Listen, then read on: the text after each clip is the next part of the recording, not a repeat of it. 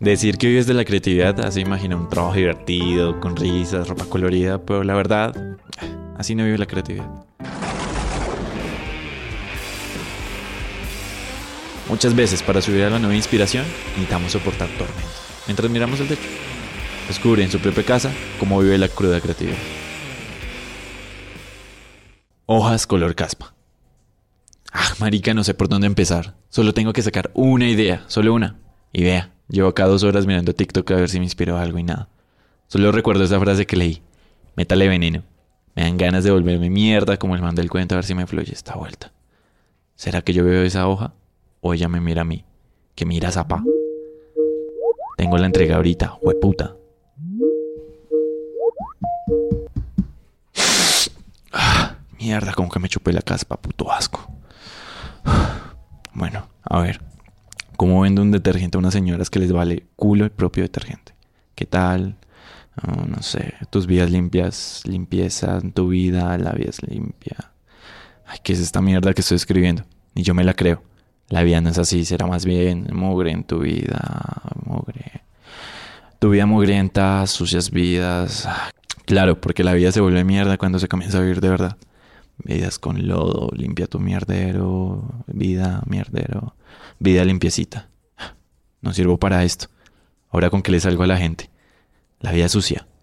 Sucia. Desordena tu vida. Sucia. Tus vidas sucias. ¿Usted qué? ¿Me sigue mirando? Tocará quitarle esa cara blanca. Ensuciarse. Está bien. Uf, ahora sí, esta mierda era. Vamos a limpiar este mierdero. Lo que acabamos de escuchar es uno de los tantos procesos creativos que se pueden vivir. Y esto con un ejemplo ficticio de lo que pudo haber sido la creación del famoso tagline de Fab, o Persil, o Homo, o como sea que le llamen en sus países. Y esto pues con una historia que se inspira un poco en el cuento de Metal Punk, de donde un publicista hecho mierda se vuelve más mierda inhalando cosas como cocaína o perico. No sé qué era lo que tenía en la mano, pero venía con un poquito de caspa.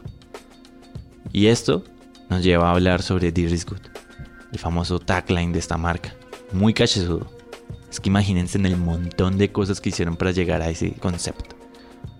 Llegar a hablar con la gente, lograr entender que las mejores cosas de la vida suceden cuando nos ensuciamos.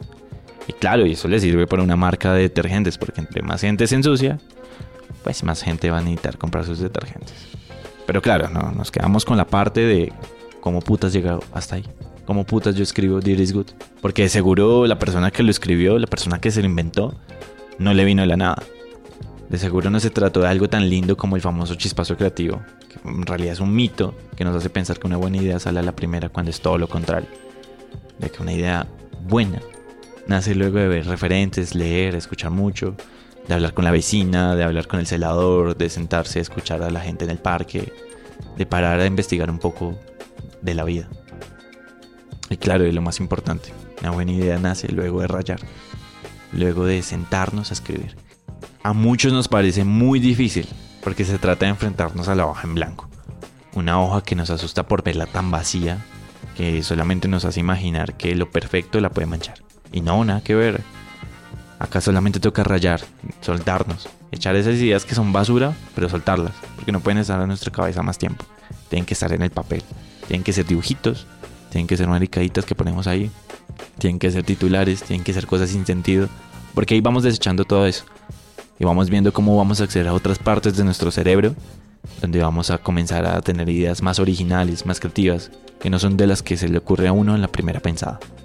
Cuando comenzamos a hacer, ya sea escribiendo, dibujando, puteando, peloteando con el compañero, hablando con la señora del aseo, hablando con la vecina, es cuando comienzan a salir conexiones de nuestra cabeza. Y aquí verdaderamente es donde iniciamos a hilar cosas que conocemos de nuestras vivencias, de enseñanzas o todo lo que vimos anteriormente. Porque en sí una buena idea sale de cualquier lado, pero tenemos que estar dispuestos a escucharla, de hablar con la gente que, con la que normalmente no hablamos. Tenemos que buscarla, y para buscarla hay que rayarla.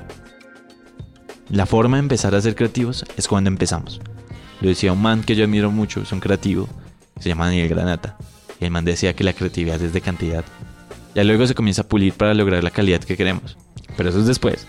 Al principio tenemos que votar. escribir y rayar. Finalmente no se trata de cuánta caspa inhalamos, sino de la cantidad de ideas que nos forzamos a escribir para no caer en puntos clichés y simples. Cuando ya empezamos, la hoja no se ve tan vacía y tendremos de dónde escoger. Aquí es donde encontramos una buena idea. Y ahora listo, esa hoja en blanco está llena de letras, dibujitos y marecaditas. Pero ahora, ¿cómo sabemos con cuál de los tachones vamos a irnos? Ah, pero eso queda para otro episodio. Nos vemos en la próxima ocasión en Así vive la creatividad.